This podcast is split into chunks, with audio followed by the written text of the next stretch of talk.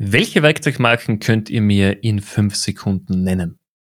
Wenn es euch so geht wie mir, dass euch in der Sekunde keine Werkzeugmarke einfällt, seid ihr in dieser aktuellen Amazing E-Commerce Podcast Folge absolut richtig.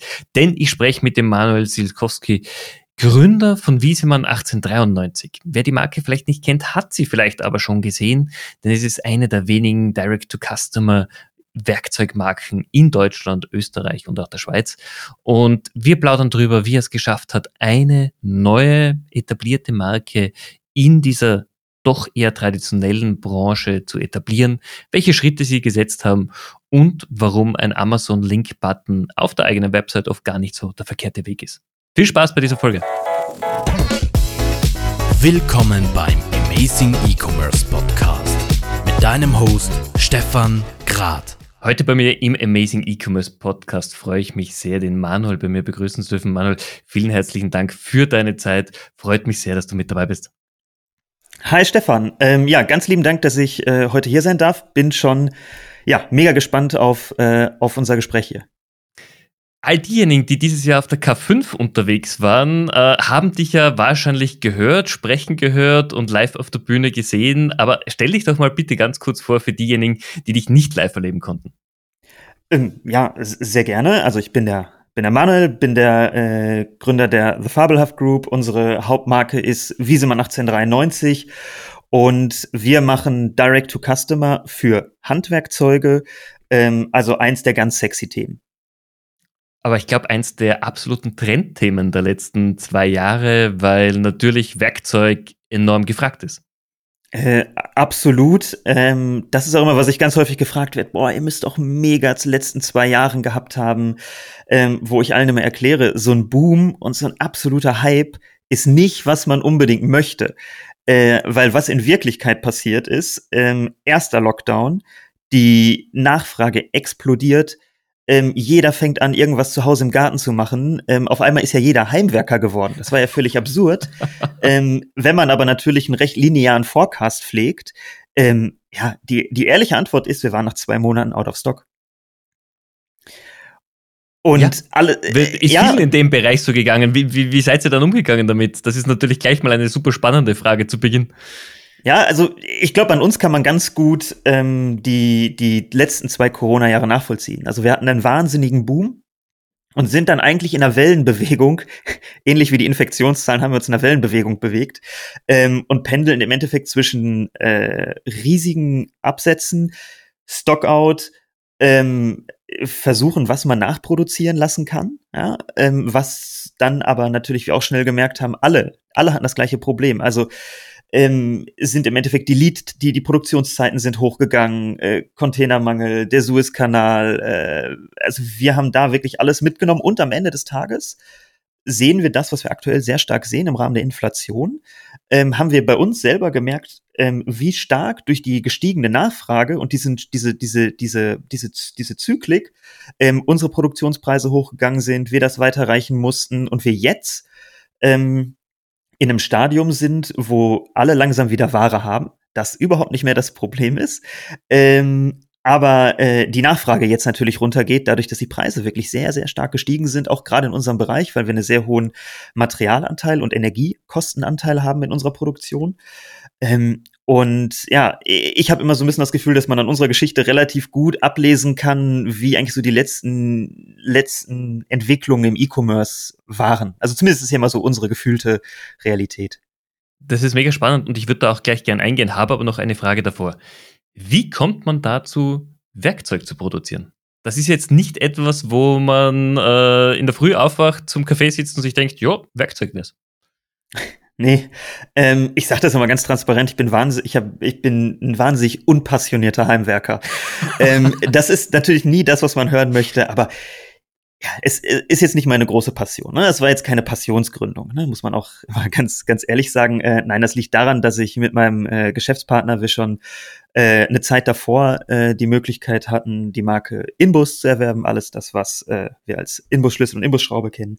Ähm, wir das vermarkten und wir, ähm, wo sich mein Mitgründer der Fabian im Tagesgeschäft drum kümmert. Da habe ich relativ wenig mit zu tun. Ähm, und wir dann irgendwann gesagt haben, okay, wir wollen das, wir wollen produktseitig viel stärker in die Breite gehen, ne? einfach um die, die Kundenakquisitionskosten auf mehr Produkte umzulegen und haben gesagt, okay, wir wollen ähm, stärker in die Breite gehen. Wir brauchen eigentlich noch eine, eine zusätzliche Marke, eine zusätzliche, ein zusätzliches Startup am Ende des Tages, was einen anderen Ansatz fährt. Ähm, und so sind wir halt so ein bisschen da, da reingerutscht und kannten uns aber schon relativ gut im Werkzeugbereich aus, was ein sehr, sehr eigener Markt ist, ne? weil es gibt sehr wenig neu Eintritte in den Markt. Es gibt äh, sehr alte, sehr etablierte Firmen, die aber trotzdem eine sehr geringe Markenbekanntheit haben. Äh, Im Handwerkzeugbereich, ne? der Elektrowerkzeugbereich ist ganz anders. Das ist auch der Grund, warum wir das nicht machen. Ähm, aber wir spielen jetzt ein Spiel. Das ist jetzt mal äh, ist eine neue Situation. Das ist jetzt umgekehrt. Ich stelle dir jetzt mal eine Frage. Nennen wir doch mal drei Handwerkzeugmarken. Oh Gott, auf die Schnelle, das ist schwierig. Perfekt. Das ist Puh. genau die Antwort, die ich ja von jedem bekomme. Ich spiele es sonst ja. immer mit Bewerbern. Ähm, das also, ist ganz witzig. Ich weiß, ich weiß, wenn ich im Obi oder im Homebach stehe, ja, erkenne ich ein paar Marken. Aber wenn du mich so fragst, keine Ahnung. Ja, ja. und das ist ja das Interessante. Ne? Also jeder hat es im Keller.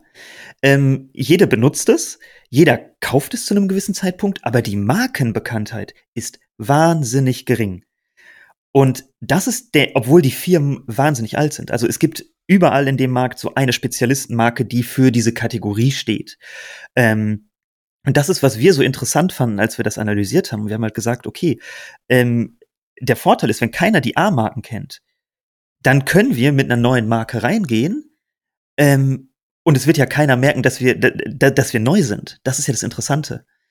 Ähm, und haben dann noch so einen Ansatz gewählt, wo wir eine sehr alte Marke akquiriert haben ähm, und quasi als Neu, Neu, Neueintrittlinge oder Neueinkömmlinge in diesem Markt äh, den Vorteil hatten, dass man, dass die Kunden nicht differenzieren konnten, wer ist jetzt hier eigentlich der etablierte Player und wer nicht. Und wir dann eigentlich versucht haben, okay, wie würden wir das anders spielen, viel stärker in Richtung Content zu gehen, viel stärker in eine lifestyleigere Branding-Richtung zu gehen und auch einen stärkeren Technologiefokus zu haben. Ähm, und haben so eigentlich in einem Markt Fuß fassen können, der ja eigentlich keine neue Marke gebraucht hätte. Also man muss sich ja vorstellen, außerhalb des Booms ist es ein sehr stabiler Markt, da gibt es kein großes Marktwachstum. Ähm, das ist eigentlich ein sehr traditioneller, langsamer Markt. Ähm, und nur deshalb hatten wir eigentlich die Chance, da zusätzlich reinzugehen. Okay. Ihr habt ja mit Wiesemann auch sehr schnell oder von Beginn an äh, den Direct-to-Customer-Weg beschritten. Wie war das für euch von Anfang an? Weil gerade Werkzeug, natürlich, man geht in den Obi, man geht in den Homebach, man geht in den Retailer seines Vertrauens, sieht sich dort die Auswahl an und nimmt die Geräte, die man am besten empfindet. Wo, wonach man es beurteilt, die Qualität ist ja wieder was anderes. Ähm, wie war es für euch, im E-Commerce diese Produkte zu verkaufen? Da spielt natürlich Reviews, Bewertungen einen enormen, enormen Trust-Faktor mit. Ähm, absolut. Das ist also diese alte Retail-Welt, ich nenne es jetzt mal alt, ne, die eigentlich sehr großen Anteil ist noch Fachhandel, also wirklich der Elektro- oder der, der, der Werkzeugfachhandel, ähm, der aber, dem es jetzt aktuell auch nicht, also der eine sehr schwere Zeit hat, weil die Baumärkte deutlich stärker geworden sind in den letzten Jahren. Ähm, und eigentlich gibt es klassischerweise einfach einen mehrstufigen Vertrieb. Ne? Ich bin eigentlich eine, eine, eine Werkzeugmarke, ich gehe an den Großhandel, der Großhandel geht an den Fachhandel und vielleicht habe ich sogar noch einen Intermediär für einen Export oder so dazwischen. Das heißt, häufig habe ich ein vierstufiges System. Und wir haben natürlich gesagt, okay, wenn wir überhaupt eine Chance haben wollen, ähm, da in die Vertriebsschiene kommen wir jetzt erstmal sowieso nicht rein. Das heißt, die einzige Möglichkeit, die wir haben, ist Direct to Customer, sind Marketplaces, ähm, wo wir einfach unsere Stärken ausspielen können. Ne? Dass wir sagen, okay, wir denken diese Produkte äh, online first, ähm, die Verpackung denken wir online first, das Pricing denken wir online first. Ähm, und so haben wir halt im Endeffekt uns komplett darauf spezialisiert. Ähm, können den Teil auch ganz gut, sind aber natürlich auch jetzt an der ähm, an dem Punkt, wo wir sagen, okay, wie sieht's eigentlich jetzt für uns aus, wenn wir zum Beispiel in den Baumarkt gehen? Weil das ein Segment ist, was wir heute nicht adressieren und deswegen ist es genau umgekehrt eigentlich zu einer traditionellen Marke, die aus dem, aus dem Fachhandel kommt, aus dem Baumarkt kommt und dann online versucht.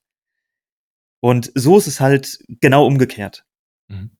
Finde ich mega spannend. Ihr macht natürlich auch etwas, was mir als jemand, der sehr stark auf Branding Wert legt, ihr zieht natürlich eure Farbe durch. Ihr habt eine Corporate Color, die als Eyecatcher dient, wo ich sofort weiß, ich kann sie mit eurer Marke auch verbinden. Das, das finde ich ja super genial. Die, die, die wird häufig diskutiert, ob man die jetzt schön findet, nicht schön findet.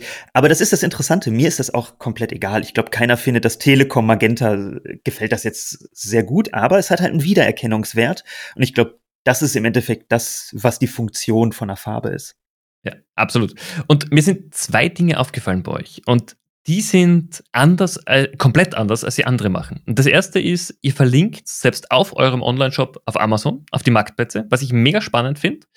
Ähm, und das zweite ist, ihr bietet sogar Rohdaten für 3D-Druck, für Zubehör, für Halterungen, für was auch immer dazu.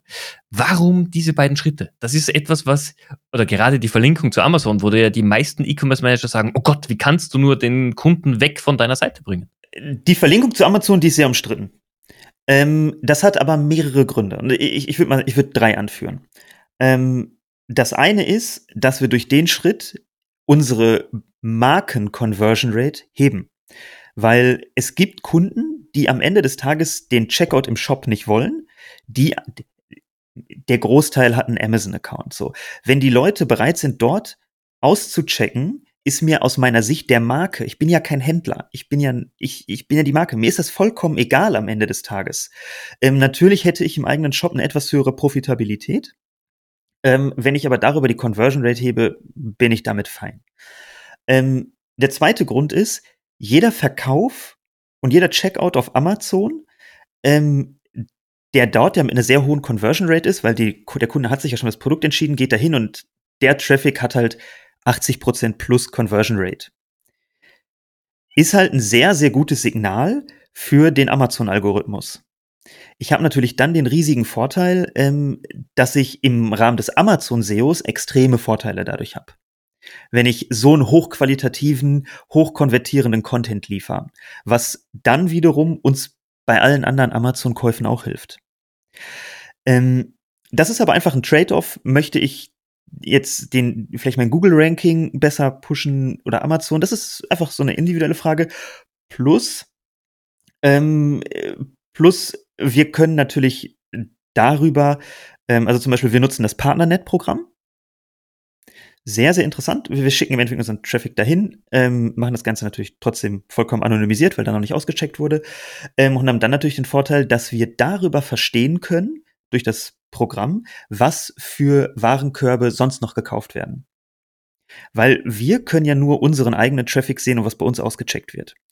Für mich ist aber ja sehr super interessant zu verstehen, wie sieht eigentlich die komplette Customer Journey in seinem Warenkorb aus. Also eigentlich ja zu verstehen, wenn ich das jetzt mal auf den Baumarkt übertrage, was kauft, was liegt alles in diesem Wagen beim Baumarkt? Weil ich dann verstehe, was ist eigentlich der Use Case des Kunden und wir basierend darauf unser Sortiment weiterentwickeln können. Ähm, schönes Beispiel ist, ähm, wir haben auch Äxte und so Forstwerkzeug im, im Sortiment und das ist eigentlich sehr untypisch für eine Handwerkzeugmarke, weil entweder kommen die aus der Forstwelt oder aus der Mechanikwelt. Ähm, wir haben es aber rein auf den Daten entschieden, weil wir gesehen haben, unsere Hämmer, komischerweise, wurden immer mit Äxten gekauft und wir haben das nie verstanden. Ähm, bis wir aber verstanden haben irgendwann, als wir genug Daten hatten, dass es ein ganz anderer Case ist. Und zwar werden die Hämmer mit Fellkeilen, die ich halt für ein, für ein Baumfällen brauche oder zum Holz äh, splitten brauche, gekauft und die wiederum werden mit Echsen zusammengekauft. Ähm, und so haben wir, ist es meine Überzeugung bis heute, ähm, dass uns diese Links, auch wenn wir sie raus aus dem Shop nehmen, oder den, den Traffic raus aus dem Shop nehmen, wir am Ende sehr gute Daten sammeln können. Wir auf einer anderen Plattform gute SEO-Vorteile haben und am Ende die Gesamtconversion Rate heben. Das ist unsere, oder das ist aktuell unser Ansatz. Ähm, das ist, ich glaube, das muss jeder für sich selbst entscheiden, aber wir fahren damit sehr, sehr, sehr, sehr gut.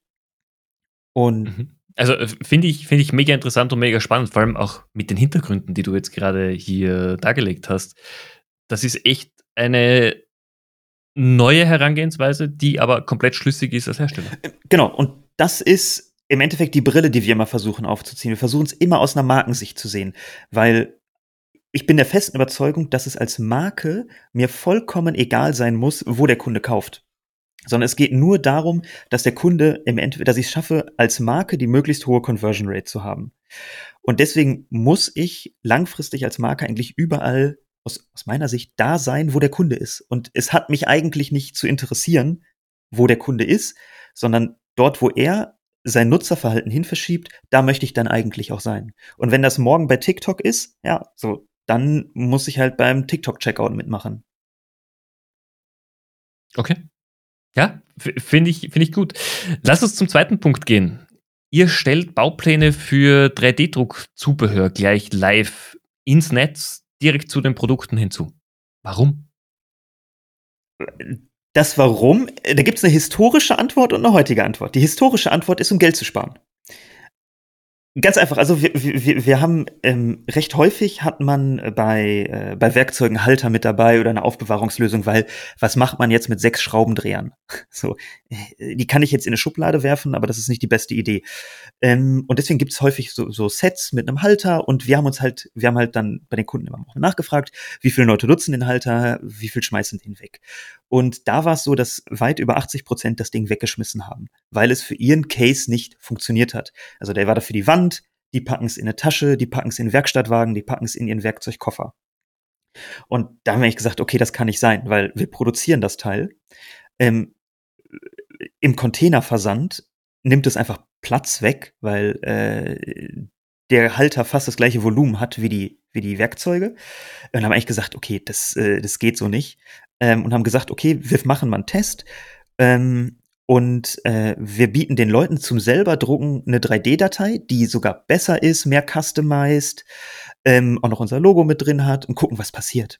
Und es war eine wahnsinnige Erfolgsgeschichte. Wir hatten zwischenzeitlich mehr Downloads, als wir Verkäufe hatten. Und wir haben gesagt, okay, also ja, irgendwas stimmt hier nicht, das kann ja gar nicht sein. Bis wir natürlich dann äh, irgendwann verstanden haben, dass Leute das gar nicht nur für unsere Werkzeuge benutzt haben, sondern natürlich auch für Fremdprodukte, weil im Werkzeugbereich vieles normiert ist. Ja, das heißt, es hat natürlich nicht nur für uns funktioniert, sondern auch für andere Marken. Ähm, und haben dann gesagt, okay, ja, äh, gerne. Ähm, und haben dann angefangen, unser Logo sehr, sehr prominent einzubetten. Ähm, was dazu führt, irgendwann auf dem Schraubendreher nach fünf Jahren ist der Tampondruck langsam auch mal abgegangen äh, und dann ist aber unser Logo immer noch integriert in dem Halter. So, das äh, gefällt uns sehr gut. Das also historische Antwort und die Antwort heute ist, ähm, dass wir es vor allem auch für, fürs Brandbuilding und aus Nachhaltigkeitsgründen machen, weil wir es sehr sehr gut schaffen, darüber ähm, nur den Kunden, die wirklich was brauchen, zur Verfügung zu stellen. Wir im Endeffekt ähm, Müll reduzieren. Wir sind aktuell sehr stark im Bereich von recycelten Filamenten, die wir propagieren ähm, und auch da versuchen, den Kunden so ein bisschen zu erziehen dass man nicht immer neu Filament oder neu, neues Plastik verwenden, zu verwenden hat. Ähm, und das ist eigentlich das Modell, was für uns sehr gut funktioniert. Und dann ist aber natürlich das Problem, dass wir als Marke überhaupt gar nicht alles abbilden. Ja? Also wir bieten ja nur ein kleines Spektrum ab und deswegen jetzt auch ganz kürzlich eine Ausgründung gemacht haben. Wir haben Enable 3D als eigene Firma, als Spin-off vom Startup, ja, also Startup vom Startup gemacht, ähm, wo wir jetzt im Endeffekt markenunabhängig das auch anderen Marken anbieten und da, ich weiß nicht, wann der Podcast rauskommt, aber äh, nächsten Mittwoch äh, launchen, also alle begeisterten 3D-Druck-Enthusiasten können sich das schon mal angucken. Da wird es dann auch eine neue Marke geben und es wird auch eine Designer-Kollektion geben, weil wir glauben, dass wir dort einfach gerade auch mit dem Blick auf die Zukunft einen extrem spannenden Case und einfach Kundenbenefit bieten können. Mhm. Jetzt 3D-Druck ist für mich so ein bisschen wie äh, Linux am Desktop. Äh, das höre ich seit gefühlt zehn Jahren. Ähm, es hat sich natürlich die Technologie enorm weiterentwickelt, die Möglichkeiten weiterentwickelt, gerade wenn ich mir auch ansehe, 3D-Druck mit Metallen und ähnliches. Ähm, das ist weg von ich bastel mir was hin zu wirklich Prototyping, ähm, Kleinserienproduktion auch für große Firmen. Jetzt, da braucht's aber komplett neues Know-how, weil wenn ich mit 3D-Druck arbeite, habe ich ganz andere Möglichkeiten als im bisherigen Werkzeugbau oder generell in, in der Konstruktion. Wie, wie ist eure Herangehensweise? Wie siehst du das auch als Trend, um Produktionen mehr regional wieder zu verlagern? Ähm, ich, ich glaube, man muss zwei Sachen trennen. Ähm, das eine ist auf der Konsumentenseite. Dort ist es so ein bisschen ein Generationenthema.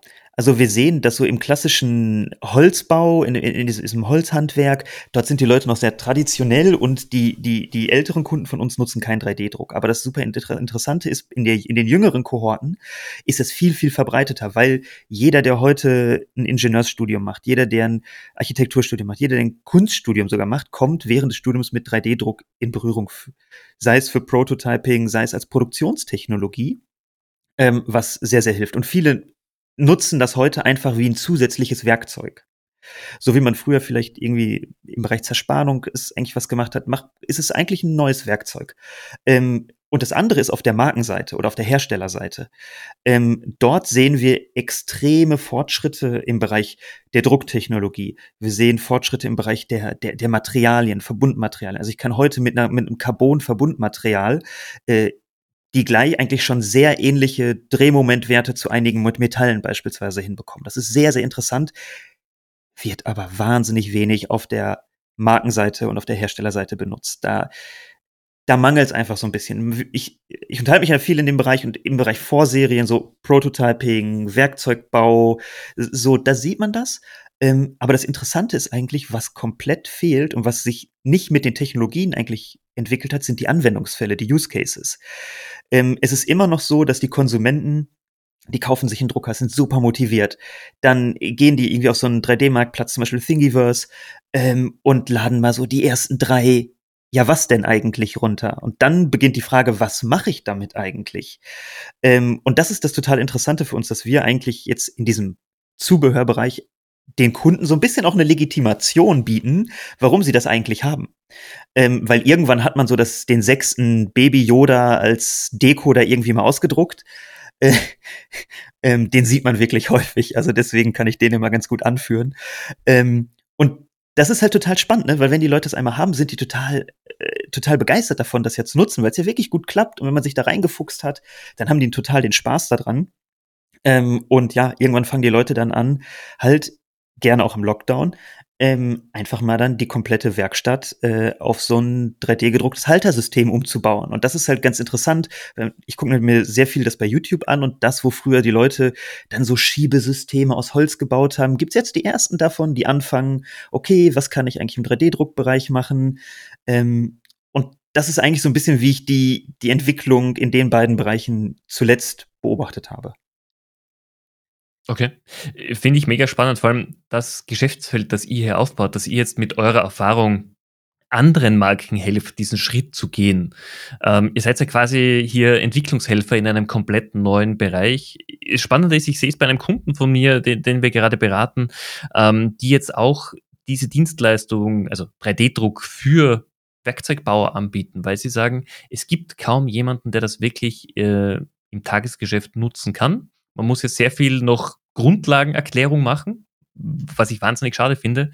Aber das wird das ganze Prototyping, die Produktentwicklung enorm beflügeln in den nächsten Jahren. Ähm, total. Also wahrscheinlich im, gerade im Werkzeugbau auch extrem der Bereich Metalldruck.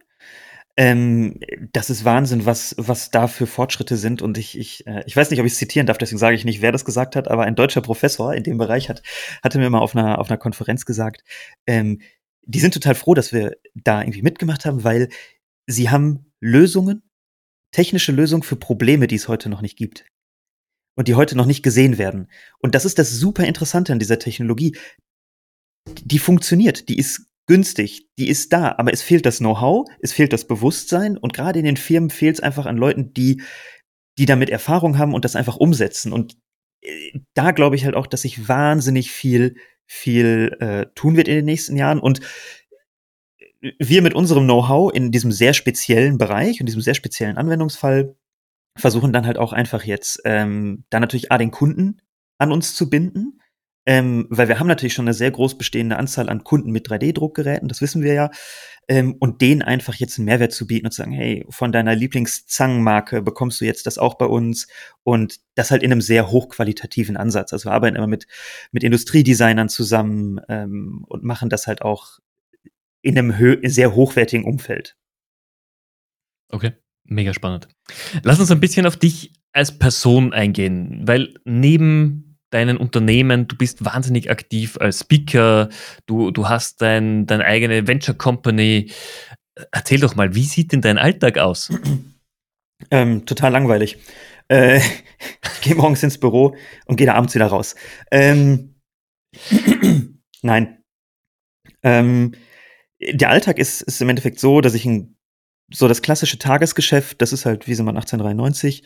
Ähm, da bin ich halt sehr, sehr, sehr stark involviert und versuche halt parallel die restliche Zeit eigentlich an Enable 3D zu arbeiten, das weiterzuentwickeln. Aber du hast halt recht. Parallel versuche ich auch so ein bisschen zum Teil über Speaker-Vorträge, äh, so ein bisschen immer auch, ja, irgendwie die Marken und die Themen, an denen ich arbeite, nach draußen zu tragen. Ähm, und das aber gar nicht so als Selbstzweck oder als Werbezweck, sondern ähm, der Hauptvorteil für mich ist ehrlicherweise dabei, ähm, dass er mit wahnsinnig spannenden äh, Kooperationspartnern, Geschäftspartnern in, ähm, in Kontakt kommt und ich halt nicht so richtig daran glaube, dass es mehr funktioniert, irgendwas in so einem Silo zu bauen, äh, komplett abgekapselt von der Außenwelt, sondern ich glaube halt mittlerweile, dass äh, wenn man heute ein vernünftiges digitales Geschäftsmodell bauen will, brauche, es, es ist halt immer so eine Netzwerkkomponente. Ich brauche wirklich viele Komponenten. Es ist halt alleine sehr, sehr, sehr schwer.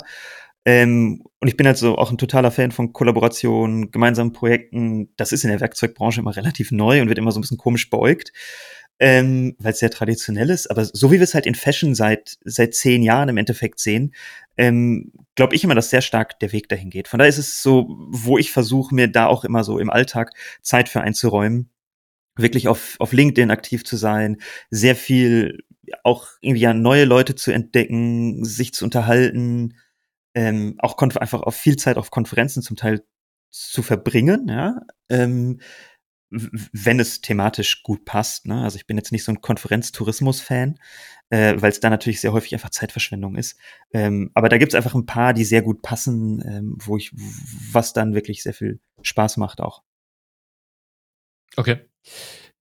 Jetzt, du, du bist aktiv, vor allem eben im wirklichen Echtproduktebereich. Äh, ich glaube, ihr habt aber auch vor kurzem ein digitales Produkt auf den Markt gebracht, wo ihr, wo ihr aktiv mit dabei wart. Ähm, warum dieser Schritt jetzt? Genau, ist schon relativ lange her. Wir hatten ähm, aus unserem eigenen Bedarf sehr früh erkannt, wie wichtig für eine Online- Produktmarke, Rezension und im Endeffekt so dieses Online-Reputation-Management ist.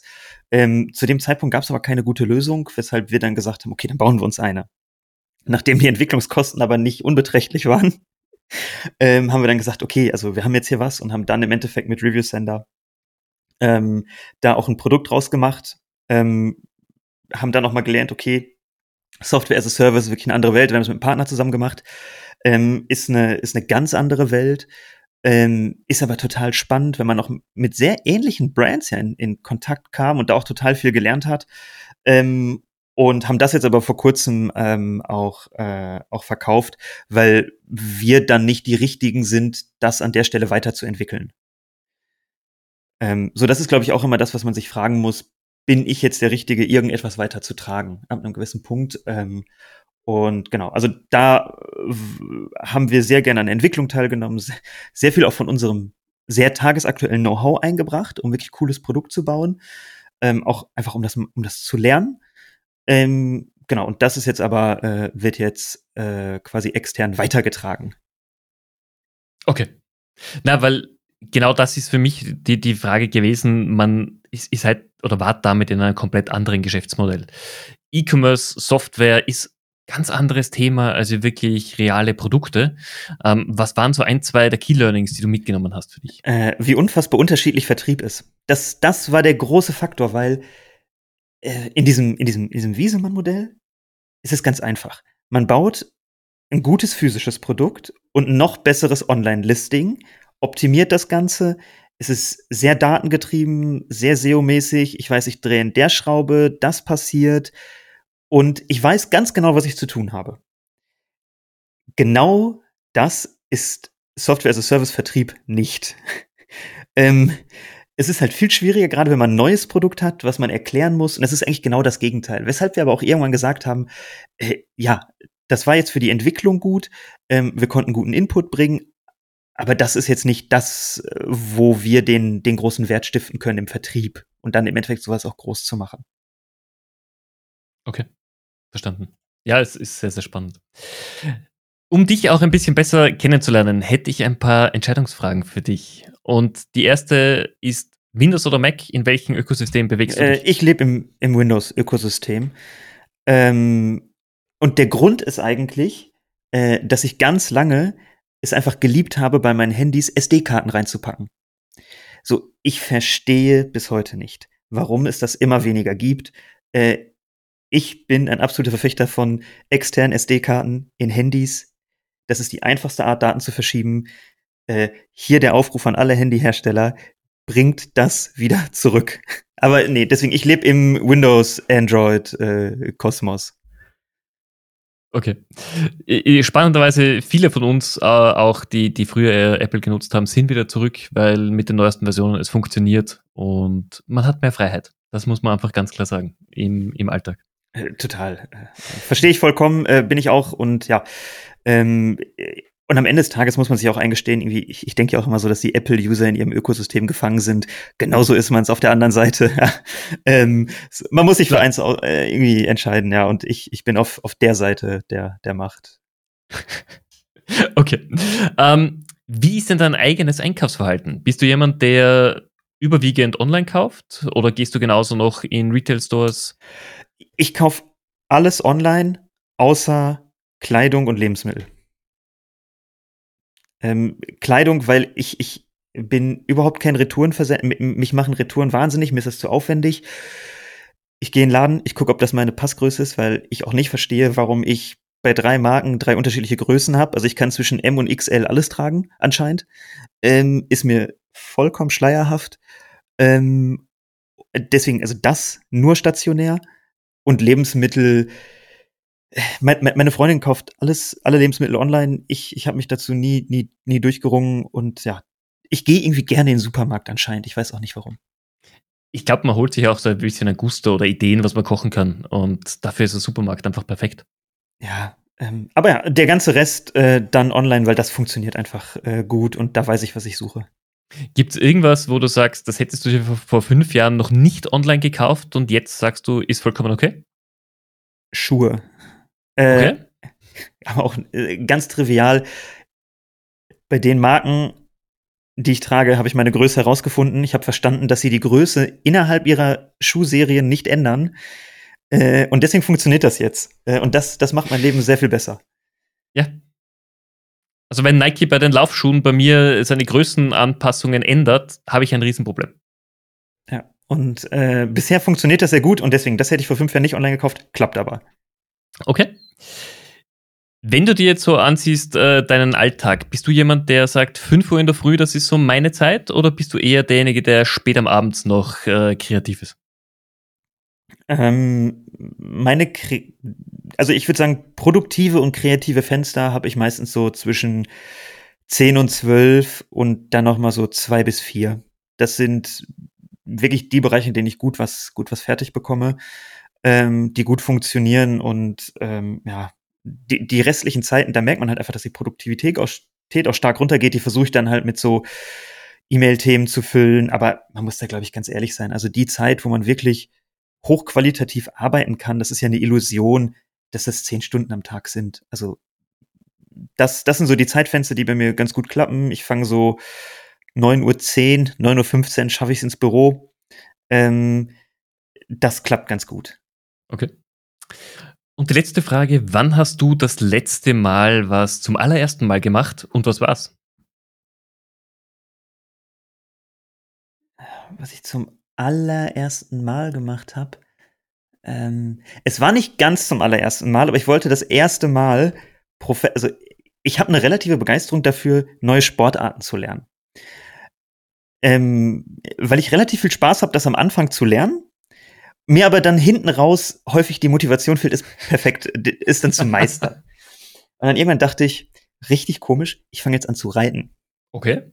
Und ich hatte, ja genau so, ich hatte das schon so, so im Urlaub mal so hier und da probiert. Und äh, war ich noch mal im Urlaub und da war eine, eine, Reitschule und dachte ich so, das wird der Tag. Ja, ich nehme vorweg, das war der erste Reitunfall in zwei Jahren, der dann an dem Tag produziert wurde. Ähm, und äh, das habe ich dann wirklich zum ersten Mal gemacht. Ich bin auch froh, dass ich es gemacht habe, dann in diesem professionellen Umfeld. war nicht meins, war jetzt auch nichts fürs Pferd, dann am Ende äh, war, war, war für keinen was. Ähm, genau, das habe ich zum ersten Mal gemacht, aber ist nicht, ist nicht ganz so gut gegangen, aber trotzdem bin ich froh, es gemacht zu haben. Okay, was sind sonst so Sportarten, wo du gesagt hast, zumindest begonnen, aber dann nicht weitergeführt? Ähm, was ich auf jeden Fall, ich habe schon viele Sportarten mal ausprobiert.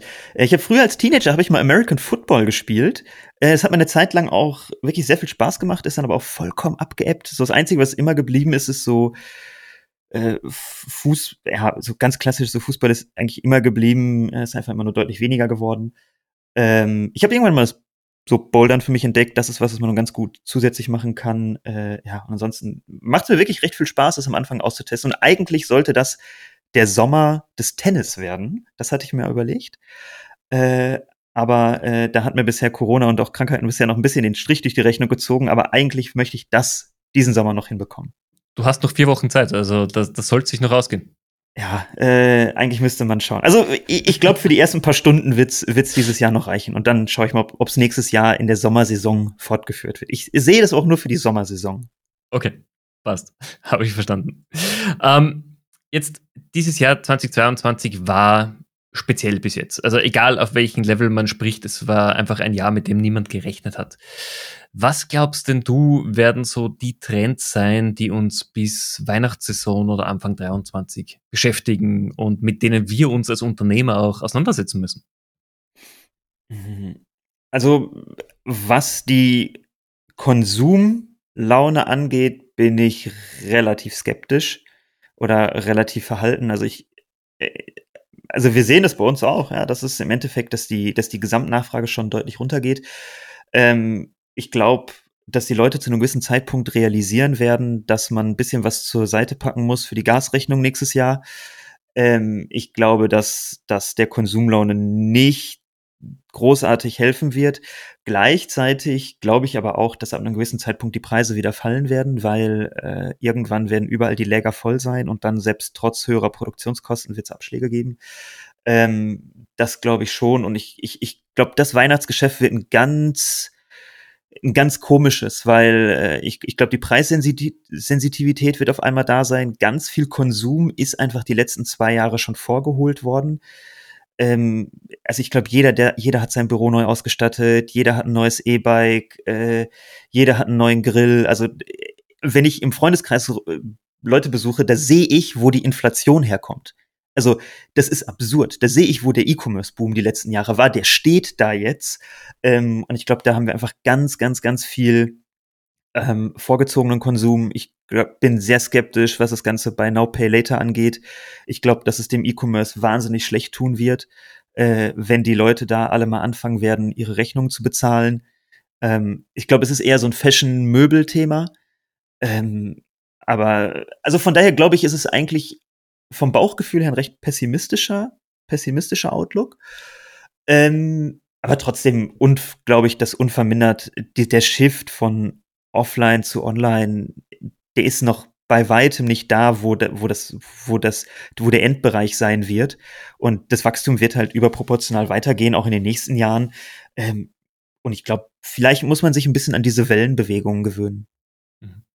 Ja, ich glaube, das wird ein enormes Thema sein, wie du auch sagst. Die Produktionsengpässe müssen ja irgendwann aufhören, also hoffe ich zumindest.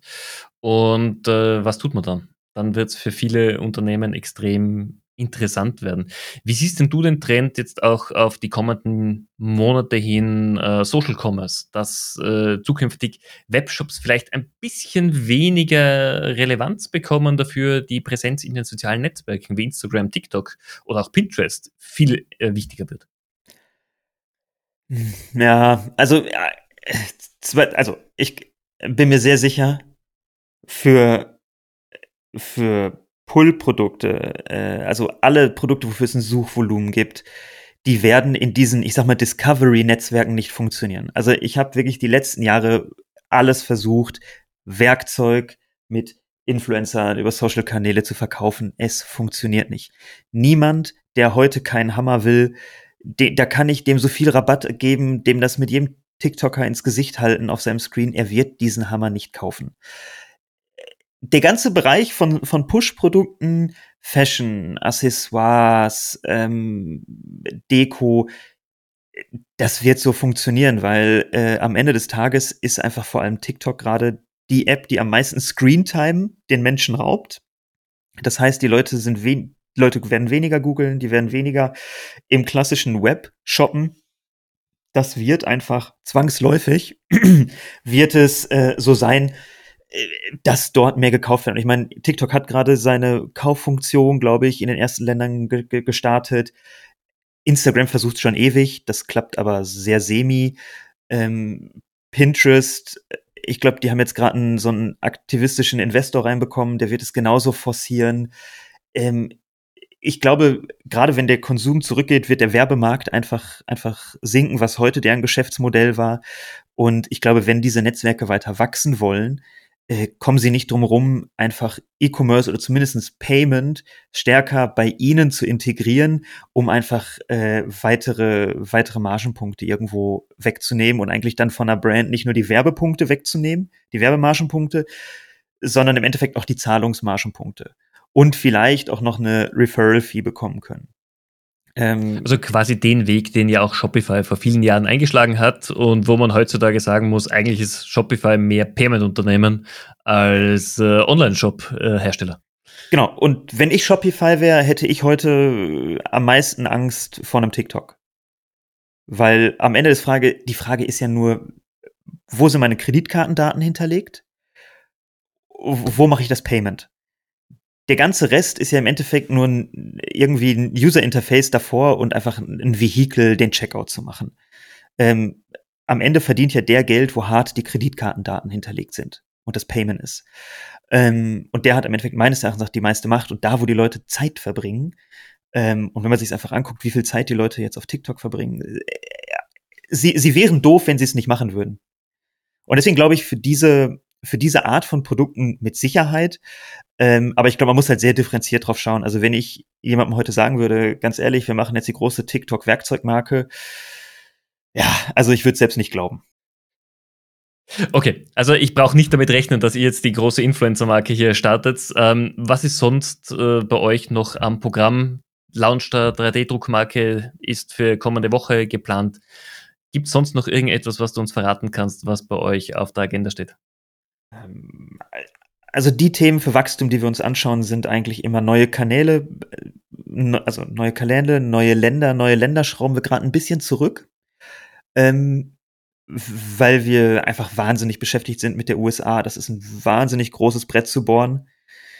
Äh, muss man einfach sagen, das ist echt tough. Ähm, und wir sehen eher in unseren Bestandsmärkten die Frage, wer wird in den nächsten Jahren im Retail gewinnen?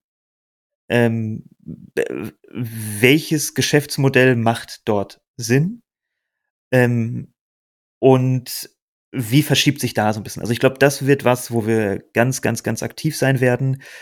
Ähm, das ist, das ist, das ist das Thema und produktseitig versuchen wir natürlich immer äh, auch in neue spannende Kategorien zu gehen und das, was jetzt gerade zwar sehr schwer ist, also Garten ist halt auch Garten hat noch stärker geboomt als, als E-Commerce.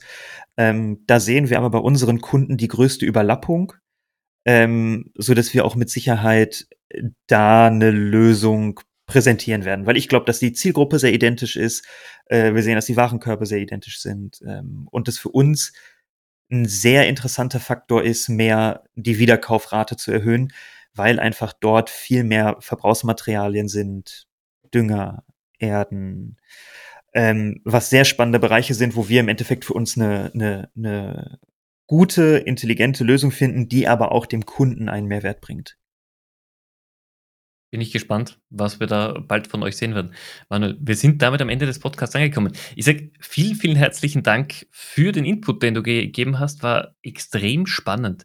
Wenn jetzt jemand der Zuhörer sich gern mit dir vernetzen würde, auch up to date bleiben möchte, wo du das nächste Mal als Speaker auftrittst, LinkedIn ist wahrscheinlich die beste Basis? Genau. Äh, LinkedIn funktioniert immer am besten. Und ja, das ist das, wo ich auch im, am besten immer erreichbar bin. Zurückschreibe, einfach anschreiben, vernetzen. Ähm, genau. Bin da immer äh, ja, super interessiert daran, ähm, ja, die auch die Perspektive von anderen Leuten zu bekommen und äh, weil ich meine auch das, was ich ja irgendwie so an Theorien hier, hier habe und für unser Business habe, so, ja, die sind ja nicht in Stein gemeißelt. Ne? Also es, die Zeit wird zeigen, was, was funktioniert. Bin ich schon sehr gespannt. Ich halte dir auf jeden Fall oder euch die Daumen, vor allem für das neue Baby, das jetzt gestartet wird äh, kommende Woche und bin schon sehr gespannt, was ihr da veröffentlichen werdet. Ähm, absolut. Jeder, der da Interesse hat, als Marke vielleicht teilzunehmen, hier als letzter kleiner Werbeaufruf, äh, sehr gerne melden. Da sind wir gerade auf der Suche nach neuen Partnern. Ähm, genau. Und ansonsten, Stefan, ganz, ganz lieben Dank, äh, dass ich hier sein durfte. Hat mich super gefreut. Und äh, ja, vielleicht bis irgendwann zum nächsten Mal. Auf jeden Fall. Liebe Zuhörer, auch euch vielen herzlichen Dank fürs Zuhören. Ich hoffe, es waren wieder spannende Themen für euch mit dabei. Und ich würde mich freuen, euch kommende Woche im Amazing E-Commerce Podcast wieder begrüßen zu dürfen. In diesem Sinne, schöne Woche und bis bald.